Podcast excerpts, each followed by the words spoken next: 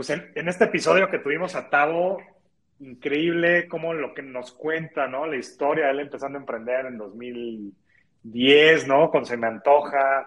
Eh, algo que me llama mucho la atención de, de Tavo es que dice, oye, yo no traía como ninguna espina o vena emprendedora antes de haber salido a la universidad, que escuchamos mucho de emprendedores de vendía las papitas a los cinco años y, sabes, era un vendedor nato, ¿no? Como, como empieza Tavo con una necesidad eh, o con una inquietud, ¿no? De ver algo que se estaba haciendo de manera física. Y pues la verdad es que el, tema de Se me antoja es muy interesante en ese tiempo, entrando sin delantal, Hello Food, o sea, esa batalla que al, termina él vendiendo la empresa. Y van ahora fundando Skydrop. Me gusta mucho algo que dice Tavo es, oye, yo no tenía esa capacidad y esa historia para ir a vender humo y era una persona más realística. Y, y bueno, pues al final el primer cheque, ¿no? De 400 mil dólares, que lo levanta muy fácil y de ahí va viendo retos. Es una empresa que pivoteó el modelo después de tres años más o menos. Entonces, interesantes aprendizajes. No sé cómo veas tú, Lala. Sí, la verdad es que me encantó este episodio porque sentí que Tavo abrió literal su corazón, aunque se escuche cursi, a, a, todos esos altibajos y montaña rusa este, que ha vivido. Y el tema del pivoteo, como Skydrop empezando una empresa completamente B2B, B2C Ahorita es una empresa, un eh, software as a service prácticamente, bueno, un poco modelo mezclado, pero B2, B2B eh, completamente. Entonces está súper interesante. Espero que disfruten el episodio. Hola, bienvenidos a Escalables. Un programa en vivo donde conversamos con líderes que están impactando el ecosistema emprendedor en Latinoamérica. Somos Lala, Nelly, Oscar y Héctor. Cuatro amigos apasionados del ecosistema emprendedor. Buscamos conectar, inspirar y fortalecer a la comunidad de emprendimiento en la TAM. Así que te invitamos a seguirnos en Instagram como Escalables Podcast y en Twitter como Escalables P. Y unirte al grupo de Telegram Escalables Podcast. Comenzamos. Hola, ¿cómo están? Yo soy Oscar, co-host de Escalables, y bueno, estamos contentos de otra, otro, otra sesión más del podcast de Escalables. Estoy aquí con Lala, con Tavo. ¿Cómo estás, Lala? ¿Cómo estás, bien, Tavo? Bien. ¿Qué onda, Oscar? Todo bien, gracias. Pues bueno, la verdad estamos súper contentos, soy súper contenta porque tengo aquí a un gran emprendedor, a Tavo Zambrano. Eh, Tavo es de Tampico, igual que yo. es muy, tengo rato pensando en, invitarlo eh, y la verdad la razón por la que lo, lo quería invitar es que es una persona que le ha tocado vivir el tema de emprendimiento desde, desde los inicios este, en México, ¿no? ¿no? Ahorita está muy de moda emprender y cuando todo empezó, pues era otra situación diferente a la que se vivía, la que se vivía en nuestro país, ¿no? Entonces, muy, curioso cómo te conocí, Tabo. Yo, eh, nos recomendaron con ustedes, contigo y con Armando, cuando yo estaba empezando una empresa de, que era un marketplace y nos dijeron, deberían de ir a hablar con Tabo y con, y, con, Tabo y con Armando para que, para que les den coaching. Y ya en la plática yo llegué y, dije, ¿qué es esto? O sea, estaban, me acuerdo que estaba en una oficina ahí por el centrito en Monterrey. Y de repente como que te me hiciste conocido yo, eres de Tampico. Y cuando me di cuenta que eras amigo de mi hermana, que son siete años más chico que yo, dije, wow, o sea, ¿cómo es posible? Yo y mi socia, pues las dos veníamos, ya sabes, llegando al MBA, que te crees que las traes todas y así. Y a mí me, me pareció realmente admirable de que pues unos chavitos, que para mí eran unos chavitos, este, estuvieran ya en ese punto de levantamiento de capital, este, de, una empresa de tecnología, y se me hizo increíble. Yo me acuerdo esa, esa, esa, vez, me acuerdo perfectamente que fuiste al final y me dijiste que no manches, soy hermana de, Daniela, y de que, ¿qué? ¿What? Y aparte yo te veía en la esta y decía que no manches, me hace súper conocida. Y luego ya, Igualito. Y luego, bueno, y ya de ahí la verdad es que la vida nos ha traído otras cosas. De hecho, eres culpable porque soy inversionista en 500 Startups, ya nos platicarás. Este, voy a leer un poquito de ti para los que, para los que nos escuchan. Este, Tavo, Tavo es, eh, cofundó en 2010, este, sementoja.com que luego vendieron a Delivery Hero. Y después de esto fundaron Skydrop, que es cuando, cuando te digo que nos conocimos, que es el hoy en día es el agregador número uno de paqueterías en Latinoamérica. Este, Skydrop, ustedes han levantado, y dime si está desactualizado el dato, pero más de 27 millones de dólares en, en funding, en grandes fondos como YC, Y Combinator, eh, Base 10, eh, Cometa, entre otros, ¿no? Este, sí lo dije bien, ¿verdad? Perfecto. Entonces, Tavo, mira, quisiera irme como el orden cronológico, ¿no? Cuéntame un poquito, bueno, ya dije que eres tan pequeño, eh, ¿cómo, ¿cómo empieza Se Me Antoja? este, cómo surge la idea y de, si quieres de ahí partimos, de ahí avanzamos. Ya nos... Vale. Este, yo creo que me gradué bien tarde, o sea, me gradué a los 25 años, en el 2010. Este, Ay, yo también me gradué a los 25, no es tan tarde. ¿eh? A los 21, yo ni sabía. Este, lo de que estábamos súper tarde. De, traté de ser rockero mientras estaba en la universidad y estuve como dos años eh, sin estudiar, casi que, bueno, fueron cuatro semestres que llevé una materia o dos. Y, y obviamente cuando pues empecé a buscar trabajo porque no sabía que iba a ser emprendedor, eh, nunca fui el que vendía limonada o te trataba de vender tacos. Nunca, nunca, nunca. Yo creo que nunca había vendido nada en mi vida más que la música. Eh, y, y, pues aquí salí, estudié ingeniería industrial y de sistemas y traté de buscar chamba, como todos. Y, o sea, busqué, busqué, busqué, me metí a la bolsa de trabajo y como todo el mundo de que tac, tac, tac, tac, tac, aplicaba todo sin saber a qué estaba aplicando. Eh, y la verdad es que no. Solo llegué a una, o sea, sí tuve varias entrevistas, y Continental de Tampico era como que yo quería fuerzas trabajar en Continental, eh, porque estaba en Tampico. Y, y, al final me ofrecieron un trabajo en San Luis, eh, que estaba bien chafa el trabajo, la verdad. Y, y tuve el privilegio de poder decir, no, no quiero este trabajo. Este, y iba a empezar el mundial, entonces dije, bueno, voy a ver el mundial X. Y viendo el mundial en casa de un amigo, que tienen como un restaurante famoso, grande en Tampico. Eh, estaba con él y había como un directorio de comidas. Si se acuerdan, los directores de comidas antes se pegaban en el refri. Eh, y ahí tenías a todos, bueno, la verdad te vas a acordar, se llamaba Tragar, este directorio de comidas. Y el güey había comprado toda una plana, de una libretita así, compró toda una plana. Y no sé por qué le pregunté, o sea, en el caso le dije que, ¿cuánto te salió eh, aparecer aquí? Y me dijo así como 27 mil pesos por aparecer ahí. Y dije, no manches, 27 mil pesos. Pues ahí vi todas las hojas y dije que no manches, aquí hay como casi un millón de pesos eh, en este directorio de restaurantes. Y dije, güey, pero ¿cómo cuesta tanto? Digo, yo no tenía sentido ni contexto en qué costaban las cosas, ¿verdad? Y me dijo, güey, me cobraron 7 mil por aparecer ahí y 20 mil pesos por aparecer en la página en línea de atragar.com. Y me metí a la página de tragar.com y en algún momento de mi vida, como cuando tenía como entre 15 y 17 años, eh, me creía hacker o hackercillo y aprendí a programar y hacer páginas y todo eso. Y lo primero que pensé es que no manches, esta página la pude haber hecho yo cuando tenía 15 años. Eh, yo creo que puedo hacer una página mejor que esta y tratar de venderla a más restaurantes eh, que aparezca. Entonces hice matemática cabeza de que 20 mil pesos por 10 páginas, 200 mil 100, restaurantes son 2 millones de pesos, millonario. Este, y eso fue lo que pensé y me puse a trabajar en eso. Ese mismo día empecé a trabajar eh, y así nació la idea de Se me antoja. Este, no hice una mejor página, la página estaba más fea. Eh, cuando llegué ya llegué muy tarde y nadie me quería comprar espacio en mi directorio de comida. Este, a tu mesa ya era famoso en Monterrey, pues yo había estudiado en Monterrey. Entonces era más fácil venderle a los restaurantes. Eh, yo te, te, cobro si vendes y si no vendes, pues no te cobro, ¿no?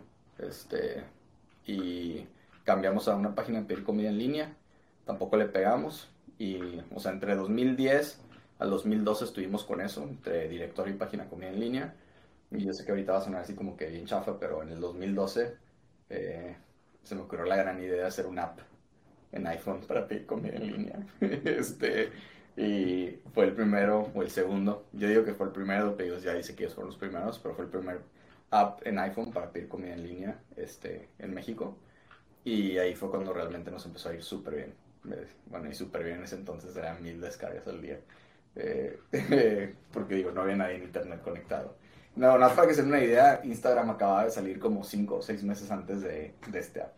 Nada más para que se vean en dónde estamos en la vida. Del... 2012. 12. 12, sí. Y, eh, ya, por eso le empezamos a pagar, a pegar. Eh, y si quieren ya, digo, esa es la historia. Yo me fui a toda la historia, ¿verdad? Pero no puedo contar toda rápido, pero esa, esa fue la primera, la, primera. Hay algo bien interesante Tavo, que dices eso de, oye, yo no fui, porque también esto se escucha mucho, ¿no? De que el emprendedor que vendía desde los cinco años chicles en la escuela y lo que tú dijiste, yo no había vendido nada. Eh, pero sabes que hay una relación que yo he visto, el tema de la música, ¿no? Y lo veo, pues tú, Daniel Durragas, tiene este tema de la música, Manolito, o sea, ahí, ahí, siento que está relacionado y, de hecho por ahí hay estudios de eso, entonces, pues quieras o no, hay un tema seguramente creativo, artístico, en, de todo eso que, como dices, hay muchos que sí, yo sí era el clásico emprendedor que vendía chicles desde los cinco años y lo que se dejara, ¿no? Pero luego lo veo relacionado, pero no toco música, ¿no? Entonces, pero he visto esta relación, ¿no? De gente que lo hace, pero bueno, eso como, como un paréntesis. Oye, a mí me gustaría que de, se me antoja un, poco eh, los retos que hubo, porque lo que tú dices, ok, cuando había app, cuando ya se bajaba sin delantal, creo que entraba en 2012 a México, ¿no? Entonces, 2013, una cosa así. Eh, ¿Cuál es, ¿Dónde estaba el Incluso yo no sé si a ti te tocó el reto este de, la terminal esta GPR, GPSR, no sé cómo se llamaba, que, que, era un tema, ¿no? Porque cómo los restaurantes recibían, porque no había internet, o sea, ¿cómo fue para ustedes? Porque esa historia no se conoce mucho de, tu lado, yo no encontré mucho de, ese reto per se de que la gente empezara a pedir, que de por sí ya era otro reto, ¿no? Totalmente, y fíjate que fue un reto que nunca resolvimos y de hecho nos terminan comprando otra, o sea, nos compran a nosotros por algo que sí, que sí hicimos bien versus esto que no lo hicimos bien. De hecho, cuando salimos, o sea, justo como dices, tenías que tú comprar, no existían tablets. Este, entonces, a fuerza tenía que ser una computadora y a fuerza tenía que tener internet. Pero si el restaurante no tenía internet contratado al restaurante porque no había wifi gratis, o sea, no había manera. Entonces tenías que comprar unos SIMs de Telcel o de Telmex en ese entonces y no manches, para que te dieran ese SIM, o sea, no era como que vas a la ventanilla y que te dieran, o sea, era como que una cuenta corporativa y bla, bla. La verdad nunca resolvimos eso y la manera en cómo lo resolvimos fue fakeándolo. Tú, Laura, pedías de Sancho Panza, a mí tenía un call center, me llegaba el pedido y mi call center le llamaba a Sancho Panza y decía, hola, soy Laura, o tienes un pedido de ese Montoja, este, y se lo pasábamos por teléfono. Y así le dimos la vuelta a eso, que al final como que terminas viendo como que puta, pues realmente no estaba resolviendo nada más que pidieran por internet porque como que ya tenías que marcar y como que ya no te contestaban el teléfono y como que era X, Y, Z, ¿no? Ya como en el 2013 ya, ya los restaurantes empezaron a tener computadoras y eso, eh, y ya era más fácil que se metieran a Se Me Antoja de, a, tener los pedidos. Que tenías el siguiente problema, o sea, si metías a un restaurante y no tenía envíos, al tercer día ya no te prendían, ya no, te, ya no se entraban a la página y como que ya les tenías que marcar, ¿no? Pero digo, para contestarte eso, la verdad nunca lo resolvimos. Este, simplemente le dimos la vuelta a través de un call center. Eh, oye, Tavo, ¿y cómo di que es el principal reto de los marketplaces? No, y me acuerdo aquella vez que te conocí, que era de lo que hablábamos, ¿no? Crear de un lado el tema de la oferta y del otro lado la demanda y tener un balance un balance adecuado. Este, quisiera que nos avanzáramos un poquito más en el tiempo para, porque quiero llegar a Skydrop, que es lo que haces ahorita, y quiero entender un poquito más cuáles son los planes del futuro. ¿Cómo pasa, cómo, cómo terminan ustedes con esta, digamos, eh, estructura pues, tan burda, si lo quieres ver así, detrás, vendiéndole a, Delivery Hero? O sea, ¿cómo, cómo se hace oportunidad? Sobre todo cuando tú, ahí ya estabas de co-founder con Armando o no? No, esto se me antoja y todavía Armando no entraba, no entraba a jugar. Sí, sí, ellos solo, bueno, yo solo, mi hermana estaba y otros eh, co-founders. O sea, justo lo que pasó es que levantamos dinero de 500 Startups México, luego nos fuimos a, digo, nada más para que vean qué tan viejo estamos, o estoy, fui batch 6 de 500 Startups Estados Unidos. Este, o sea, no vamos a yo creo que van en batches 200 o 300, una cosa así. Eh, entonces eso, eso fue súper padre. La semana que entra al, al, al Summit. Al de Mountain no sé qué onda con mi casa. Sí, voy el, gracias. mañana me voy, mañana, miércoles y jueves, sí, estoy muy emocionada. Eh, y, y, justo una de las cosas que no teníamos mucha lana, sin delantal tenía lana, eh, pedidos ya tenía lana. O sea, y lana me refiero, creo que sin delantal había levantado 7 o 13 millones de dólares, aparte de que habían vendido sin delantal en España, entonces también ya tenían lana cuando se vinieron a México. Eh, pedidos ya creo que había levantado también entre 8 o 13, pero, o sea, en el 2012 8 o 13 era como levantar 50 ahorita. Este, nada más para que, o sea, como que estén sintiendo eso. Eh, y era muy difícil con un millón de dólares competirles. Y creo que le pegamos a dos cosas, bueno, tres cosas. La primera es que ganamos eh, app, lo ganamos siempre. Siempre estuvimos destacados desde que salimos. Bueno, un mes después de que salimos, Apple nos destacó y nunca nos quitó destacado. Eso nos traía muchísimas descargas que no nos costaban lana. Eso fue lo primero. Lo segundo es que nuestro SEO era súper bueno. Eh, teníamos el mejor, o sea, nadie, digamos que cuando iniciamos Marco Beteta, Hora de Comer, eh, eran como los fuertes en México. Y para el 2013, no me acuerdo, o sea, teníamos, no sé, mucho, ya no me acuerdo cuántos millones de vistas. Atumesa.com no está muy posicionado en Monterrey también. Sí, pero para pedir comida en línea. Entonces ya ellos ya tenían sus usuarios que no los íbamos a quitar. La cosa era todos los usuarios que no estaban en línea y que apenas estaban sumando. Y esa parte de SEO nos ayudó muchísimo a tener un tráfico que no nos costaba, o sea, tenemos, no me acuerdo si era un millón a cinco millones de visitas, que en ese entonces estábamos entre las 100 páginas de México con más visitas. Digo, para que se una idea, ¿por qué? Porque todo el mundo busca restaurantes. O sea, te daba muchísimo tráfico. Y eso, ese tráfico que no nos costaba, era nuestro trabajo registrarlo, que bajaran la app y que hicieran usuarios, ¿no? Eso nos ayudó también. Y lo tercero, eh, eso nos ayudó la parte de usuarios, SEO y el app, a conseguir muchísimos usuarios en dinero. Y la otra parte donde, donde siento yo que ganamos es que por no tener lana y tratar de conseguir más usuarios, les empezamos a regalar páginas a los restaurantes. Entonces, por ejemplo, el papalote, el papalote.com era nuestro. Y si tú te metes el papalote y querías pedir en línea, estabas pidiendo a través de nuestro software y por algún lado decía Powered by, se me antoja. Y eso salió muchísimo antes que lo sacara pedidos ya o sin delantal, lo que sea. Y entonces todos estos dominios que nosotros creamos, que hicimos, terminaban reapuntando a nuestra página. Entonces nuestro SEO se hacía más grande, cada vez teníamos más restaurantes con nuestro dominio que nos traían sus clientes y nos daban autoridad. Y entonces cuando llegas Delivery Hero a Latinoamérica, y para esto nos expandimos a Argentina, Chile, pero Chile X, digamos que en Argentina éramos el 2 y en, y en México éramos el 3 en pedidos en línea, eh, en tráfico más y en usuarios yo creo que más. O sea, en usuarios en ambos países debemos de haber sido el 1, eh, pero no en pedidos. Y algo, algo que ganó mucho es que cuando vino Delivery Hero y le decía a los restaurantes, cámbiate a mi página web, decían, güey, es que ya se me antoja, ya me funciona, o se me antoja, no me funciona y es lo mismo. Y ahí fue cuando dijeron, a ver, solo han levantado un millón. Delivery Hero, para que se den idea, ya había levantado como 300 millones de dólares en ese entonces. Entonces dijeron, es más fácil comprarlos, crecer, automáticamente agarrar su base de datos, agarrar todos los dominios, agarrar todo ese SEO, eh, SEO perdón, y, y, ya. Y esa fue la razón por la que Delivery Hero decide eh, comprarnos en el 2014. Fue, fue ya fue en 2014. Ah, está súper interesante, Tavo. Y yo, yo, creo, digo, ya como dice Lala, para, para irnos a lo que sigue, pero ¿cuál, cuál es la visión? ¿Qué, ¿Qué, le pasó hoy al marketplace en Latinoamérica? Porque todos los que habían empezado, o sea, hoy solo queda Uber y Didi, ¿no? Y creo que no sé sí, por allá alguien más.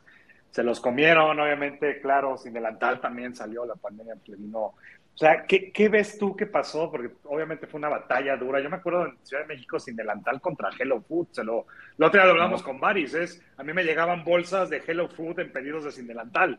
O sea, era una batalla aquí en Ciudad de México dura entre ellos, ¿no? Entonces, pero ¿cómo, cómo ves esa transición? O sea, ¿qué pasó en y cómo ves hoy, como decía Lala, el tema de los marketplaces que, que para mí no ha funcionado casi ninguno B2C en Latinoamérica para estos monstruos gigantes, claro. Ubers y Rapid, ¿no?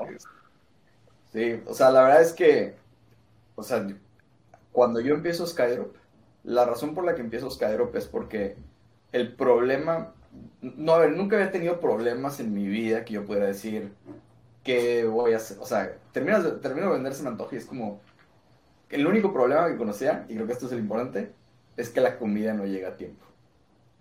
Y Uber, Didi y todos ellos se dieron cuenta que si resolvían que la comida llegara a tiempo, ganaban. De hecho, cuando empezamos Skydrop, esto es 2014, antes que existiera Rappi, eh, el objetivo era vender la comida de los restaurantes a través de una app que te diera todos los repartidores. Entonces compré una compañía de repartidores chica, como 27 en Monterrey, y con eso empezamos a hacer lo que hoy conoces como, como Rappi y a los dos meses me recuerdan que tengo un non-compete donde no puedo vender comida en línea. Entonces... Ese fue, que fue cuando la venta, cuando la venta de, de Se me antoja. De, de, o, sea, o, sea, la vendí antes, empecé Skydrop con el objetivo de agarrar repartidores para, o sea, ya existía Uber, entonces dije, y todos los, todos los restaurantes tienen repartidores. Y como quieran que tengan 20, 14, 13, la comida nunca llegaba a tiempo. Y yo sabía que si resolvía que la comida llegara a tiempo, ganas, no importa qué. Entonces mi idea era, me traigo mi mismo equipo que ya, ya tiene los contactos de los restaurantes, ya sabemos cómo operar esto, ahora lo único que me falta es ir por los repartidores y si resuelves eso ganas. Y creo que para responder tu pregunta, Oscar, la razón que estos monstruos ganaron era porque resolvieron el problema más grande. Mi comida no llega a tiempo y si no llega a tiempo, quiero saber dónde está y en cuánto tiempo va a llegar. Y te quitas toda la bronca de encima.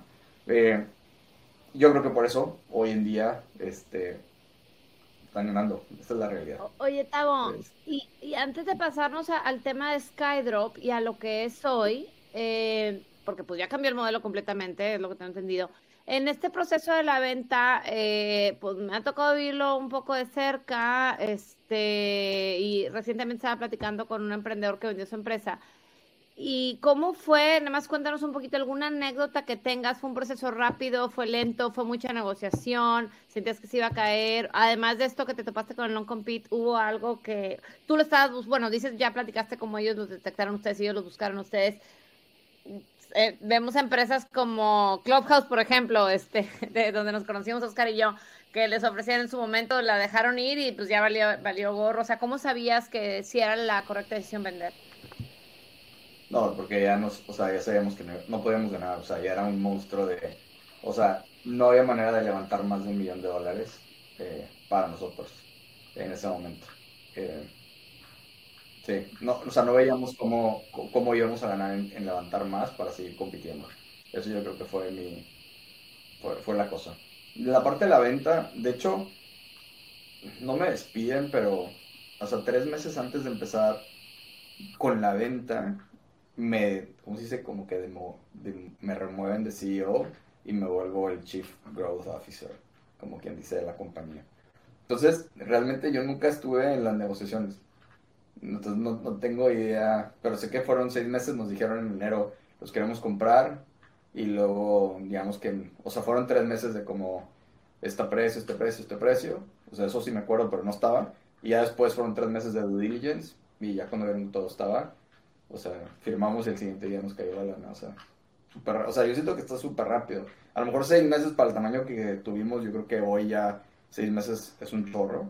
Se debieron de haber tardado tres, pero tampoco era como, es Latinoamérica, una compañía de Alemania, venir a comprar acá es como, o sea, como que varias cosas que tienes que aprender. Oye, y en esa etapa, ¿qué fondos tenían? O sea, dices un millón, obviamente 500, pero ¿quién, quién le...? O sea, era 500, 500, NXTP Labs, este, esos eran los tres fondos más grandes y todo lo demás da como 50 ángeles de Estados Unidos. De hecho, en Skydrop, en Semantoja, no había ningún inversionista mexicano. Es más, todos los inversionistas eran de Estados Unidos. Eh, estoy pensando si habían de otro país, pero no. Todos eran de Estados Unidos. Eh, había un peruano que era allá. Entonces... Que, que, yo voy a hacer un disclaimer ahí, Tavo, porque es bien interesante, ¿no? Al final 2012 yo me acuerdo, obviamente tú ubicas a Fede, a OLVP y todo. O sea, ya me acuerdo sentado con ellos diciéndole, güey, solo estás invirtiendo en Ivy Leagues. Evidentemente ese gap y esa, esa, esa práctica de ese momento, ¿no? Y, de hecho hoy lo cuentan. Pero, me, o sea, tú le diste la vuelta y dijiste, oye, seguramente hablaste con los pocos fondos que hubiera eh, y, y, no sé qué te decían ese, si tú tenías ese feeling de sí, bueno, pues yo no fui a Stanford, y no estoy levantando con mi idea. Pero, ¿cómo, sentiste, o sea, cómo era ese timing de ese momento real que tú hayas vivido? Sí, sí, sí, de hecho sí nos sentamos con OLVP, me acuerdo perfectamente lo que nos dijeron. Este, nada más se van a Estados Unidos y ya creen que pueden tener relaciones grandes. De, me dio con madre con Fede, pero nunca se me... O la neta es que nunca se te olvidan las cosas que dices, puta madre, este, puedo haber hecho mejor. Me acuerdo que Fede me regañaba porque eh, algo de las slides, así como, ya ves como en la escuela, en el MBA, que todo tiene que ser como que si no te sirve hablar eh, así, tiene que la siguiente para que no se confundan. Y me acuerdo que, o sea, me decía esas cosas que obviamente me lo decían en la escuela y yo siempre, puta, Era como, güey, etcétera. Hoy lo entiendo, estaba más chavo. Eh, pero sí, era súper otro tiempo.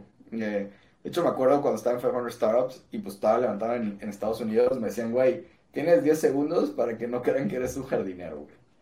Porque había tanto wokeismo como ahorita, y pues me hablaban con el chile, güey, con la verdad.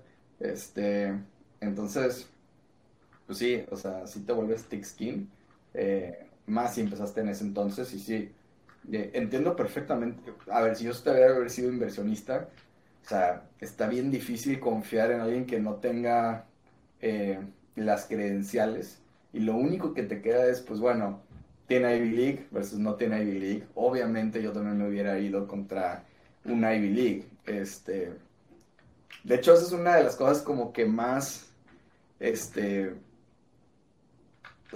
más platico a los emprendedores cuando eh, vienen a pedir ayuda. Y, y sí les digo como que si no, si no naciste con el contexto que yo nací, había un poco que te pueda ayudar. Eh, porque si no tuve tus mismas experiencias, te voy, a, te voy a hablar desde una, zona, desde una zona de privilegio a la cual no estás listo. Eh, y sí, eso es. Yo, de hecho, o sea, casi lo que siempre digo es que si tú ves al 99% de los emprendedores exitosos en Latinoamérica, todos vienen de familias con dinero. Puede ser que no hayan tenido Ivy League, pero todos vienen con familia de dinero. Eso es lo más... Si tú me dices de que, güey, ¿qué necesitas para ser un emprendedor en Latinoamérica? Que tus papás tuvieran dinero y tuvieran la oportunidad de estudiar en escuelas buenas. Ni siquiera ir a Harvard, güey.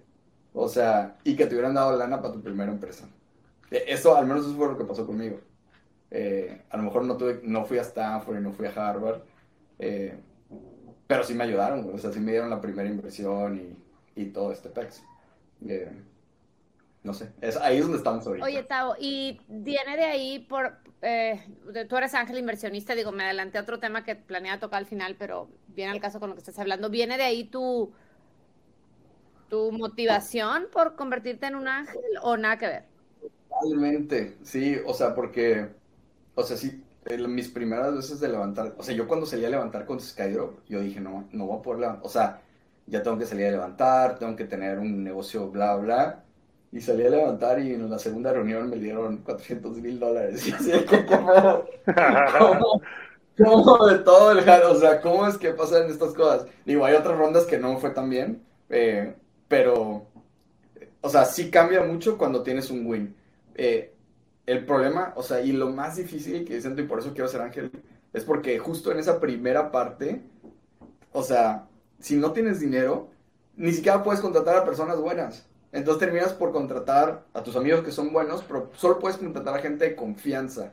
Entonces es como que súper difícil probarte en que vas a lanzar algo. Y, y, para mí, yo por eso volví a reinvertir en 500, porque siento que fueron los únicos que confiaron en mí. O sea, fue la, la primera persona eh, que me enseñaron todo. Entonces, como que no reinvertir en ellos cuando ellos lo hicieron, es como que, bueno, mames, claro que confío en ustedes.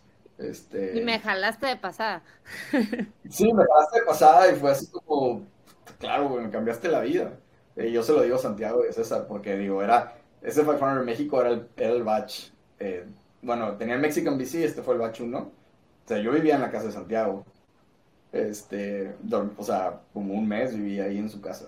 Este, y me cambió por completo la vida en cómo pensar, cómo ser emprendedor, sobre todo en aquella época, ¿no? Porque ahorita siento yo que el emprendedor ya nace, o sea, ya las empresas se crean con esta mentalidad de voy a levantar capital y ya hay más apertura.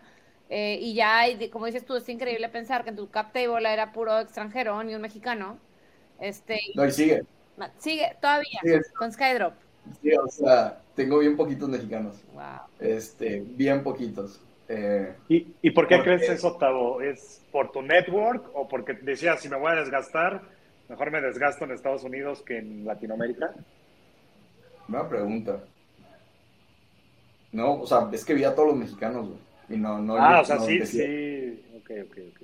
Sí, o sea, sí han decidido pasar. Este. Hasta que no entré a YC, fue la primera vez que tuve Cometa, que es un fondo mexicano. Eh, pero antes de eso, no, o sea, sí tengo ángeles mexicanos.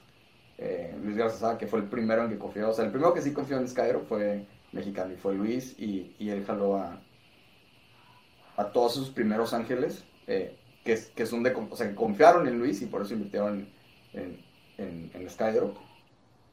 pero de ahí ya todo lo demás fue, o sea, todos los bonches de dinero de 2 millones, 5 millones, todo, ya fue gringo. Eh, ya nunca fue Mex. Que, que ahí, digo, Lala, tal vez antes de pasar a lo de Skydrop, quisiera abordar algo, Tavo, porque yo, yo hasta ahora soy venture partner de un fondo, Presemilla Lotux, ¿no? Que digo, es, es, es, ese cheque que das sin nada, ¿no? Ya sabes, este. Y, y, algo que hoy veo, que a mí me llegan de repente deals y que yo hablo con los emprendedores es, ¿tienes algún ángel ya? O sea, has hablado y de verdad que mucha gente que, porque ¿sabes cuál veo? Y quiero saber si tú lo ves igual. Veo que de repente la gente dice, es que yo para qué quiero 10 mil dólares de, yo, bueno, voy a decir, de weather, ¿no? Digo, por decir si quiero levantar dos millones, entonces no voy a ir de 10 en 10. Y yo lo que le digo es, güey, si tú convences a cinco de ese calibre, créeme que me da igual el monto, si son cinco mil, si son siete mil, si lo que sea, es, tú le vendiste algo a alguien y hay, hay gente que ni siquiera es ángel activo, o sea, que, que tal vez solamente invierte en gente que confía, ¿no? Hay gente, ese, no, no, sé, no, me, no, quiero decir nombres, pero sí ubico varios que, que, invierten, pero no es activamente, no están ellos activamente como ángeles inversionistas. ¿Tú, ¿Tú qué opinas de eso? O sea, de gente que, que se quiere ir directo con fondos y no hacer como esta red y, y demás. No, digo, no, no tengo una... Siempre le digo a los fundadores, es, güey, dinero es dinero, güey.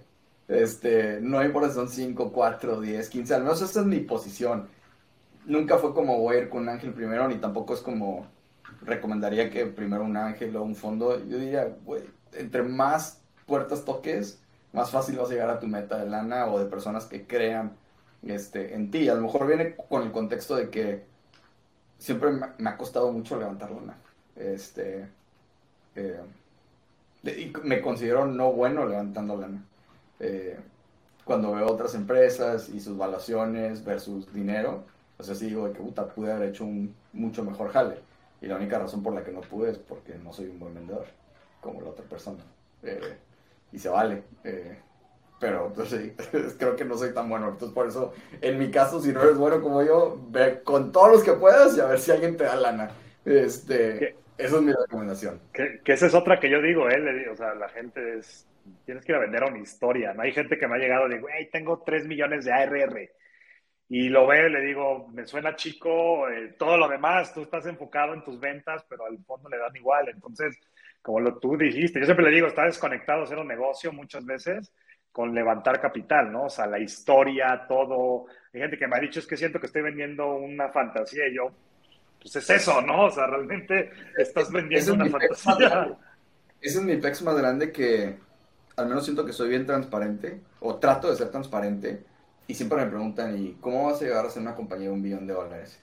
Y, siempre, y o sea, y digo, güey, pues no sé, güey. O sea, hay, tengo como ocho maneras de poder llegar ahí, no sé cuál es la correcta. Y eso, pues a veces crea como puta, si este güey no sabe, y, y entiendo, o sea, lo entiendo de su lado, pero tampoco voy a decir, sí me la creo y voy a hacerlo de esta manera. Porque, ¿sabes qué? O sea, quizás cuando estaba más chavo, es más fácil para ti como vender humo, porque no sabes las consecuencias de lo que significa vender humo y la presión que es como, dijiste que ibas a crecer esto, ¿dónde estás? No estoy diciendo que porque, ah, los ángeles inversionistas tienen mi, me estoy diciendo, güey, crece, crece, crece, sino porque al final del día cuando te comprometes con algo, pues, lo tienes que cumplir, este, y entonces para mí, ahorita que he ido a levantar, o sea, en cada una de mis rondas me he creído por completo en dónde voy a estar, y justo siento que la razón por la que yo no pude levantar una ronda de 60 millones de dólares eh, versus una de, de, 20, es justo porque no traje el camino de cómo iba a ser una compañía un billón de dólares. Que la neta, en ese momento, no sabía cómo. Y está bien, o sea, no, no me enojo conmigo mismo, no pasa nada. Y las otras personas, no creo que hayan vendido humo, sabían exactamente cómo llegar a, valer un billón de dólares. Y yo en Skype no sabía. Este, entonces, pues no puede levantar 60, obviamente. Bueno, Skydrop, igual, antes de. Pues, nada, estoy diciendo que vamos a hablar de Skydrop y me sigo otros temas, pero está muy bueno. Ha, aparecido. En, prometo que en algún punto vamos a hablar del modelo Skydrop. No tenemos que hablar de Skydrop, la verdad, o sea, no vengo aquí a hacer publicidad. Sí, no, nada. no, pero es importante que, que, les, que le escuches. Pero ha, ha aparecido en varias listas de Soon to Be Unicorns. ¿Qué opinas de eso? No, pues que es publicidad, o sea. este, la publicidad vende, este, Okay. X, o sea, Está bien, bueno. no sé, no, no me mueve la aguja, no me siento padre, ni siquiera me la creo todavía. Eh, me gustaría, me encantaría estar ahí, eh, pero pues no, o sea, agarran tu revenue, agarran tu evaluación y dicen, pues bueno, si ya vales más de 100, probablemente vas a valer más de 1000. Eh, Es una buena manera de vender un artículo. La- sí, o, o también como que, sí, la verdad, porque me imagino que si le preguntas al 50% de ellos, te va a decir, sí sé cómo ser unicorn. Este, o sea, y sí le están tirando eso. Yo creo que sí le estoy tirando eso más que, pues no sé, no sé, Zoom, está cabrón. Y menos ahorita en este contexto, ¿no? Oye, bueno, ahora sí, Skydrop. Vendes, eh, se me antoja. Eh, ¿cómo. ¿Cómo empieza Skydrop? ¿Estás con Armando? ¿Tienes otro co-founder? ¿Cómo fue tu primer equipo? Platícanos de ese proceso. Entiendo, tenías el non-compete con, me imagino que por ahí va, ¿no? Entonces no podías vender comida. ¿Y luego qué pasó? Sí, este, uff, no manches, la historia de Skyrock, pues te lo juro que una novela, o sea, ves Silicon Valley y casi me ha pasado la mayoría de las cosas de Silicon Valley, de la serie, o sea, hasta ni siquiera, o sea, no siquiera te la puedo contar toda porque está muy, o sea, está muy densa, pero básicamente podría decir que inicié Skyrock con un co-founder, eh, te digo, compré una compañía que tenía motos, él se vuelve mi primer co-founder, eh, digamos que esto es septiembre de 2014, este, y en enero logramos crecer porque me traje, me traje nada más a una persona de mi compañía vieja, este, que era la mejor vendedora. Me traje, empezamos a hablar con restaurantes, mover, etcétera. Y él ya trabajaba para restaurantes. Entonces, entre los contactos con lo mío, con ya tener una app, pudimos sacar un producto súper rápido y creo que estábamos vendiendo como 150 mil pesos, no sé. eh, en, muy rápido, en tres meses. Y con eso empecé a, pues yo pensé que iba, me iba a tardar mucho levantar lana. Y en diciembre, pues fui como, miren lo que hemos hecho, este, crecimos de 50 a 150 mil pesos o algo así, no me acuerdo bien, eh, en muy poco tiempo. Es una, es una industria donde ya conozco, eh, y pum, pum, pum, de que para antes de enero ya eran 400 mil dólares lo que había levantado de como unas 6 o 8 personas. Este, con esa lana, eh, sabía, o sea, hay varias, o sea, obviamente sé cuáles son mis debilidades. Y, y sabía que necesitaba alguien como, o sea, necesitaba un co-founder que sentía que cuando compré, compré la otra compañía no lo estaba teniendo. Eh, a mí lo que me gusta es como, eh, no sé, como que toda esta parte de crear y bla, bla. Y siempre dejo eh, los números, eh, más en la parte de dinero, este, me alegra esto, de que no, vamos ya, pum, pum, vamos a darle, vamos a darle. Y yo sabía que necesitaba alguien que siempre me aterrizara en, en mis locuras y sentía que Armando era como que la persona ideal para eso. Entonces lo vi en diciembre, le dije que, güey, o sea, hice esto y esto y ya levantamos 400 mil dólares, que creo que es clave, dudo que se hubiera venido eh, si no hubiéramos levantado. A lo mejor le puede decir que sí, yo creo que no, te va a decir que no, no se hubiera venido, este, porque sé que es más como, ¿me entiendes? O sea, es más riguroso versus, versus a otros emprendedores que somos más, nos lanzamos. Y justo eso es lo que yo ocupaba. Y lo invité y me dijo que ahora le va, este, empiezo en febrero eh, o finales de enero. Y yo, vale, va. Y ya, este, así fue como me lo traje. Y, y listo, empezamos, me casé en enero 31 y empezamos a mitad de febrero. O sea, él empezó en febrero y luego yo me fui dos semanas de vacaciones. Y ya como quien dice febrero 14 o 15, siento que fue cuando ya inició el Skydrop, Skydrop con el team y contrataciones ahí que empezamos a hacer, pero contrataciones súper básicas y todo eso, nada, nada como lo que ves hoy de que me a traer una persona de Coca, de FEMSA, o sea, literal, pones un anuncio en la bolsa y la gente que aplique y, y, y ya, o sea, sueldos súper económicos, donde realmente Armando, eh, dos personas y yo éramos los que realmente decíamos qué hacer con un equipo de 18 personas más. eh, eso, eso era todo como que esa parte. Yo creo que ese fue el primer equipo y de ahí empezar a crecer y darnos cuenta que no iba a jalar. ¿Cómo, cómo es eso? O sea, el modelo, porque lo que decía Lala evolucionó, o sea, ¿cómo empieza y qué ha ido pasando con el modelo? Entonces, hicimos, hicimos eso. Lo primero que pasó es el non-compete. Entonces pasa de que ya no puedes vender comida. Entonces dijimos, bueno, conectamos a los repartidores independientes con restaurantes. Y dijimos, con madre. ¿Por qué? Porque ya no tienes que ir por el, por el cliente final, lo que significa que ya no tienes que invertir millones de dólares en ads. ¿Por qué? Porque si tú en ese momento te ibas a México, el 99% de los envíos de los restaurantes, la gente lo seguía haciendo por teléfono. Entonces yo dije, no manches, si los envíos son menos del 5% de todos los en México en línea, este 95% que están teniendo por teléfono, si yo agarro los repartidores, ¡pum! Me puedo subir porque nada más estoy consumiendo sus envíos y le gano al envío. Y empezamos a hacer eso, no manches, empezamos a crecer rapidísimo, porque ya no ibas por el cliente final, ya nada más ibas por el restaurante y el restaurante, ¡pum! Te subía, no sé, el restaurante tiene mil pedidos al mes, el otro 200 y así. Entonces empieza a crecer súper bien.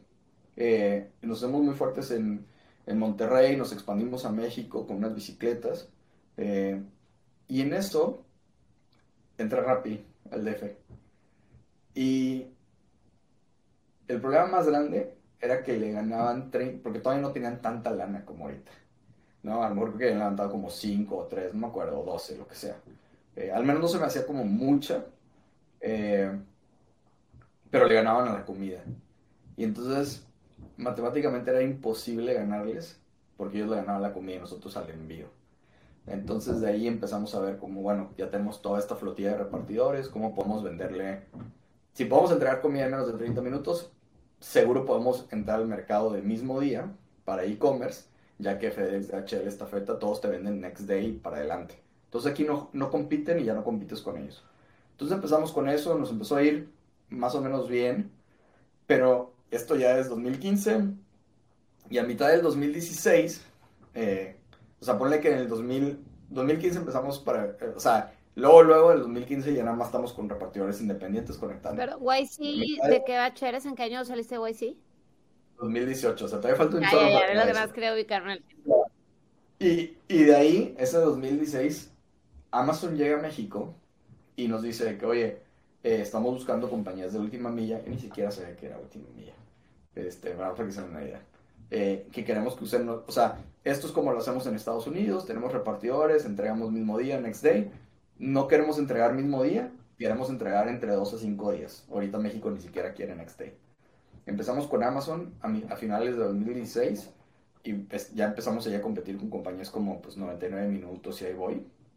Y, y obviamente en Amazon terminamos ganando, eh, o sea, nos terminan dando el mayor volumen a nosotros. Y entonces en el 2017 dejamos los restaurantes por completo, porque es más fácil entregar un paquete en 3, 5 días a compartir comida y pues no está tan padre estarle cobrando los restaurantes, etcétera. Entonces nos movemos, hacemos el primer pivot y de repente empezamos, cerramos súper rápido a H&B, a Soriana, a Walmart, a Home Depot, eh, Office Depot. Entonces, casi que si tú veías, de las 20 top compañías de demanda en México, eh, estábamos trabajando para 9. Y entre esas estaba Amazon, Walmart, H&B, Soriana, o sea, ya más, a Claro Shop, o sea, ya más no se podía. Y a mitad de 2017 vemos como Amazon nos empieza a apretar los precios y decimos, güey, ya no nos va a salir. Y, y el pex de la última milla es que los clientes grandes son los que te dan todo el volumen para que a los clientes medianos y pequeños les puedas ganar y se vuelva un modelo de negocio rentable. Y algo bien interesante era que los pequeños y medianas empresas, cuando les quisimos vender caro, nos decían, güey, me sale más económico con FedEx. Y yo le decía, güey, ¿cómo te puede salir más económico con FedEx cuando ni siquiera tienes volumen para que te den un buen precio? No, pues que no le compro a FedEx directo, le compro a fulanito, le compro a un tercero. Nos empezamos a dar cuenta que 30% del mercado en México se compraban a través de terceros que tenían volumen y que le vendían a los chicos. Entonces dijimos, bueno, ¿por qué no empezamos a vender guías? De hecho, ahí una de mis competencias ya vendía guías. Creo que hay compañías como Scaro que hacen hoy ya existían uno o dos años más. Y primero empezamos como, no una partnership formal, pero simplemente nos metíamos, comprábamos guías en su plataforma y las vendíamos en la nuestra. Eh, funcionó en tres semanas. Obviamente teníamos muchos clientes, ya teníamos nombre, nuestro repartidor los veías en todo DF. Eh, o sea, como que era, pues estábamos en Amazon, ¿me entiendes? O sea, nos veías entregar. Y era mucho más rápido crecer y dijimos, bueno, hay que hacerlo nosotros. Y para el final del 2017, nuestro MVP de ser un agregador de paqueterías ya generaba mucho más revenue, o net revenue, que es algo importante, que estar trabajando para Amazon, Soriana, Walmart, HB. Y nada más para que se den una idea, son 2.000 repartidores, no, verdad, 500 repartidores activos a la semana, únicos. En el mes eran como 2.000 repartidores únicos los que estaban trabajando con nosotros. Entonces, pues es un chorro de jale, ¿me entiendes? Es un chorro de operación para que sientas que estás trabajando para alguien más cuando trabajas como para compañías grandes. Hablas, cuando hablas de para alguien más, para Amazon. Exactamente. Y eres como más o menos, la empresa de la que hablas es envía.com o Quicken, esta o no. Algo así, no los ubicas, no. No, mi envío era la que usábamos. Este. Este, y entonces, bueno, pues en 2018 dijimos, tienen dos meses para buscarse otro proveedor, todas ustedes empresas grandes, eh, porque nos vamos a ir a, a esto nuevo. Y me imagino que esas decisiones, cuando estás viendo el dinero, dices, wow, o sea, ¿cómo voy a dejar, no sé, dos millones de pesos perder al mes o un millón de pesos? No me acuerdo cuánto era. Eh, para irme por todo otro, pero sabíamos que esto otro era el Internet Dream. Al menos creo que este es el Internet Dream. Y es cuando le agregas la X, SkyDrop X. Exacto. Digo, ahí pasaron como siete cosas inters peleas, bla, bla, con founders y la madre. Eh, no me voy a meter a eso porque es ya demasiado desgastante. Oye, eh, vimos por ahí un post hace poquito en LinkedIn. Se lo mandé a Lala, pero bueno. Ese ni siquiera, o sea, ese salió nuevo, güey. Esa es una pelea nueva que yo no sabía que, yo sabía que existía esa persona, güey. O sea, qué cabrón. Ya, ya, ya. Pero bueno. Llega, y, o sea, y crecimos, o sea, seguimos creciendo así súper rápido y en 2018 entramos a YC. Eh, y ya después del 2018, o sea, o sea, después de entrar a YC, o sea, yo en YC, pues la clásica de que, eh, o sea, entras y, y, y luego, luego te empiezan a buscar inversionistas, lo que nunca había pasado en mi vida. Este, y no manches, en dos días levantamos 5 millones de dólares. O sea, creo que teníamos como 12 millones de dólares en la mesa y se vuelve una locura, eh, al menos para nosotros. Digo, obviamente no todos eh, tienen este impacto, eh, pero nosotros sí fuimos afortunados de estar en un buen momento de crecimiento, tener buenas credenciales, haber pivoteado y coser como cucarachas y bla, bla. Y yo creo que eso ya empezó a agregar muchísimo a nuestro currículum y pudimos levantar los 5 millones y crecimos al punto de que nos hicimos rentables. Eh, y justo cuando nos hicimos rentables, bueno, justo, digamos, seis meses después de haber sido, en el 2020 fuimos rentables, en el 2021 pues, dijimos, oye, hemos crecido mucho, no recuerdo cuánto, pero digamos que tres, tres veces año, cada año, eh, vamos a salir a levantar lana, y salimos a levantar lana, claro, donde el mercado estaba con madre, tuvimos una muy buena evaluación y es donde levantamos los 20 millones de dólares este, que acabamos de levantar, sí, hace un año, ya, ¿no? Eh, pero este, este nuevo modelo, porque mira, yo me, no me lo tenía tan presente. O sea, este nuevo modelo ya es ser el intermediador, o si hacen entre, o sea, o si tienes flotillas, o porque eso ya no, no, o sea, no ya no. Nada, nada, desde el 2018 nada. Eso, o sea, somos un, simplemente somos un software que te ayuda a, a escoger la paquetería que tú quieras. Este, puedes comprar las paqueteras a través de nosotros o puedes usar tus mismas cuentas que tienes con ellos.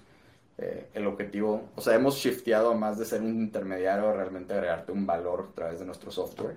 Eh, y listo, o sea, eso es como lo que hacemos hoy. Eh, tenemos más de, creo que este mes cruzamos ya las 70 mil empresas que usan nuestra plataforma, lo que es más de, ya es un chorro. creíamos que, o sea, yo me acuerdo que en mis presentaciones salía que mi mercado al que yo iba a ir eran 60 mil este, y hoy ya estamos 10.000 arriba de, las que creía que podía conseguir en México. ¿Y tú, tú hacia clientes sigues enfocándote en Latinoamérica o global o hacia dónde? De hecho, sí, o sea, nos fuimos a Chile y nos tuvimos que retirar, hacer la retirada derrotados, no la armamos. Eh, nos, echamos para atrás, entonces nada más estamos en México y en Colombia. La razón que digo que somos los número uno en Latinoamérica es porque nadie hace más net que nosotros en ningún lado, ni siquiera en Brasil. Este, entonces, eso es lo que nos hace el agregador número uno en Latinoamérica, pero nada porque estamos en todos lados.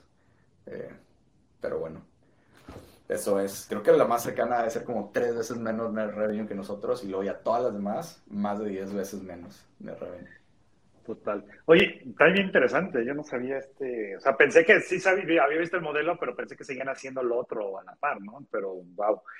Esto, esto nuevo que viene en logística, empresas como Cubo que estamos viendo y que de ahorita el fulfillment, igual no se quieren meter ellos a, a hacer el last mile por lo que tú acabas de mencionar, súper complejo, los costes súper castigados. O sea, ¿cómo, ¿cómo, lo ves? ¿Crees que es una ola y que, que, que estás, o sea, que, que, que, ahora se están agregando estos last mile, este tipo de empresas y realmente en el full film está como este, este nuevo crecimiento en logística y digo, al final seguramente trabajan ustedes también ahí con alguno de ellos, no sé. No, eh, digo, nosotros estamos encantados de que más compañías eh, que ofrezcan última milla se unan y estén levantando capital. Creo que eso es lo mejor para, para el mercado. Y obviamente para Skydrop mejoramos la oferta para nuestros clientes. Eh, clásico, cuando salen nuevos eh, startups quieren como comerse todo el mundo y decir, no, el usuario no va a estar aquí y luego ya terminan por meterse a Skyro porque ya no les queda de otra. Eh, entonces, por, por, nosotros encantados, creo que hay una necesidad mucho más en el mercado eh, para Big Size. Y Big Size me refiero a mover refries, mover mesas. Ahí es donde faltan más compañías de última milla para que realmente haya un super boom. Eh, en Argentina y Brasil lo tienen más resuelto, pero tampoco creas que están... Eh, entonces están lejos de nosotros, pero no están, digamos que si hay 80% de volumen, en Argentina han de estar pudiendo ser el 40% y en Brasil han de estar pudiendo ser el 60%. Y en México solo estamos pudiendo ser el 5% porque no hay compañías de última milla que puedan mover eh, las mile o todo, esos refries o esos big sizes. Eh, Ahí creo que es donde más... Nosotros, de hecho, lo que acabas de decir. dale, dale. La, digo, nada más aquí para hacer un poco de venta. Este, ahora ya agregamos fulfillment centers, este, de la misma manera. Entonces ahora ya puedes, eh, a lo mejor no Cubo, pero todos los otros fulfillments de México que llevan 20 años, eh, los puedes acceder ya a través de, de Skyrope. Hoy tenemos no, casi un millón de paquetes eh, acomodados en diferentes fulfillments. O sea que, neta, Fallu, que ese es nuestro como producto más nuevo, y creo que ha de tener menos de un año, eh, y creció muy, muy rápido. Este, igual, haciendo lo mismo, conectándote con fulfillments, pudiendo agarrar tu volumen y mandar unos a Querétaro, otros al sur, otros al norte. Eh, y, y, a lo que voy es, o sea, sí se ocupa, o sea, sí lo, sí lo necesitan. Y, y, y, que, y creo que el problema más grande en México es que o sea, y lo que pasábamos, ¿no? Que le llamábamos el Dead Silicon Valley, ¿no? Que las compañías justo en medio. Entonces tienes compañías súper grandes, no solo en como startups, sino en el mundo real de México. Compañías súper grandes, no tienes bien poquitas en medio y luego tienes todas las pymes. Y, y entonces los fulfillment centers nacieron para ellos, los grandes.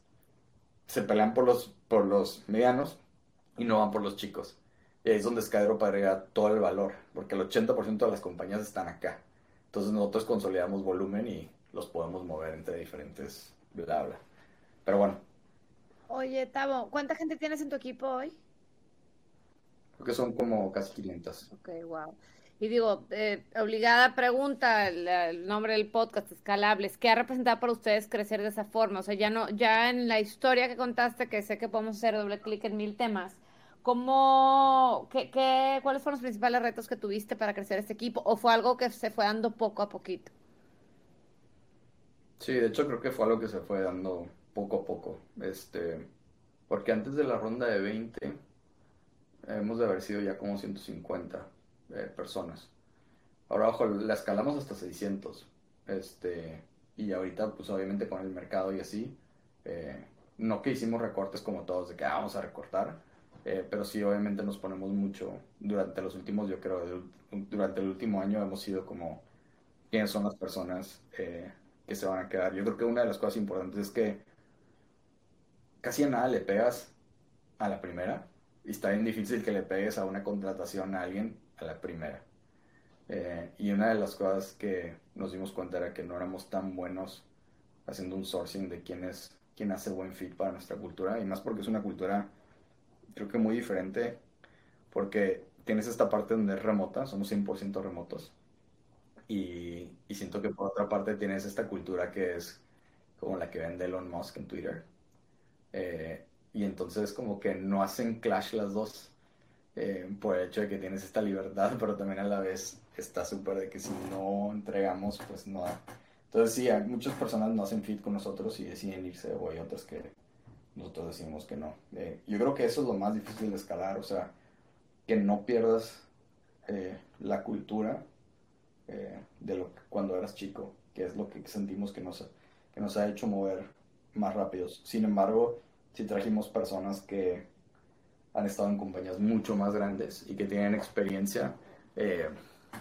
en tener equipos también de 100 personas, 120 eh, y traer pocos procesos de lo que hacían allá acá, porque si no les digo que ya es mucho proceso en, el caso. No, pues ya no, no, eh, no es lo que quieren, ¿no? Que la eficiencia. Exacto. Hace pocos, Entonces, e, esa es la parte más difícil, porque si necesitas esas personas con experiencia y con proceso, pero también a la vez tienes que como que, güey, tampoco tanto proceso. Eh, entonces es una estrella de afloje. pero sí, obviamente lo más difícil es contratar a las personas, que obviamente con dinero la manera más fácil de contratar a las personas. Eh, y más cuando te hacen buena publicidad y así, mínimo sientes que estás entrando en una startup que puedes crecer y que no tiene miedo de que se va a morir, etcétera. Eso sí nos ha ayudado a traer buen perfil. Lo de lo remoto, o sea, pagamos sueldos de Monterrey, eh, no importa si estés en, eh, tenemos en todos lados, Hidalgo, todos lados. Entonces, Tampico, o sea, claro que hace una diferencia pagar un sueldo de Monterrey cuando vives en otros lugares. Entonces eso también nos ha dado súper buen sourcing de personas súper capacitadas eh, que están con nosotros. Pero ese challenge, pues, obviamente, sí es un challenge. Lo, lo he vivido, no tanto. ¿Qué challenge es? El challenge yo creo más grande es que si algo te funcionaba con 100 mil pesos al mes para crecer, eh, le pongas un millón y te siga funcionando de la misma manera o de la misma manera eficiente. Entonces, el challenge que el challenge más difícil es cómo seguir creciendo eh, al, mismo costo que crecías antes. Porque todos pensamos de que, hago ah, si le meto 10 veces más en ads, o si le meto más 10 veces en esto, o si hago 10 veces más del otro, lo que te terminas dando cuenta muy rápido es que no funciona así. No, se te eleva, se te este eleva el costo. Funciona para el Facebook Business o como si contratas a alguien el otro día, fui pues justo en, en lo de Valle Bravo F500, Freddy Vega compartía cómo te traes a alguien que viene de corporativo, que le puedes pagar más, que te va a traer la misma experiencia, pero a lo mejor no trae la misma cultura, entonces te sale más caro y no necesariamente el resultado es el mismo, ¿no? Entonces... Exactamente. Y eso es lo, más difícil es obviamente encontrar tu siguiente growth, tu siguiente canal de growth, tu siguiente producto que te va a traer más lana. O sea, eso es, eso es lo, al menos eso es lo que se nos ha hecho difícil de escalar. Yo creo que si tienes lana y tienes una buena cultura y este, tienes a las personas correctas, escalar el equipo no es no es, el, o sea, escalar el equipo no es problema. O sea, hay mucha gente que, que está buscando trabajo eh, en este momento. O al menos en el momento que me ha tocado vivir, era más fácil traerme personas que encontrar el siguiente growth channel. Eh, bueno, pues, ahora sí ya estamos pues sobre la hora. Oscar, no sé si quieres hacer esa última pregunta. Sí, no, no, no, sí, justo estaba pensando ¿Tú regresarías al B2C, Tavo? O sea, el B2C que estuviste todo y hoy que estás en B2B. Literal, te moviste al B2C a B2B. Eh, sí, sí, al B2B. O sea, ¿qué, ¿cómo ves ahora? La, verdad sí me movería otra vez al B2C. Eh, creo que en las dos... Algo que... No es que no me movería, pero creo que lo difícil o lo que no me ha gustado con la experiencia que he tenido es tener pocos clientes.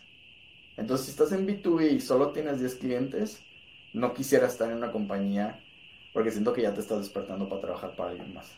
Eh, y eso creo que es más personal, o sea, no tiene nada que ver con dinero, no tiene nada con ser el unicornio, es como con, mi persona de que, güey, no, este, entonces prefiero diversificar el riesgo y impactar más, eh, ya sea negocio o B2C.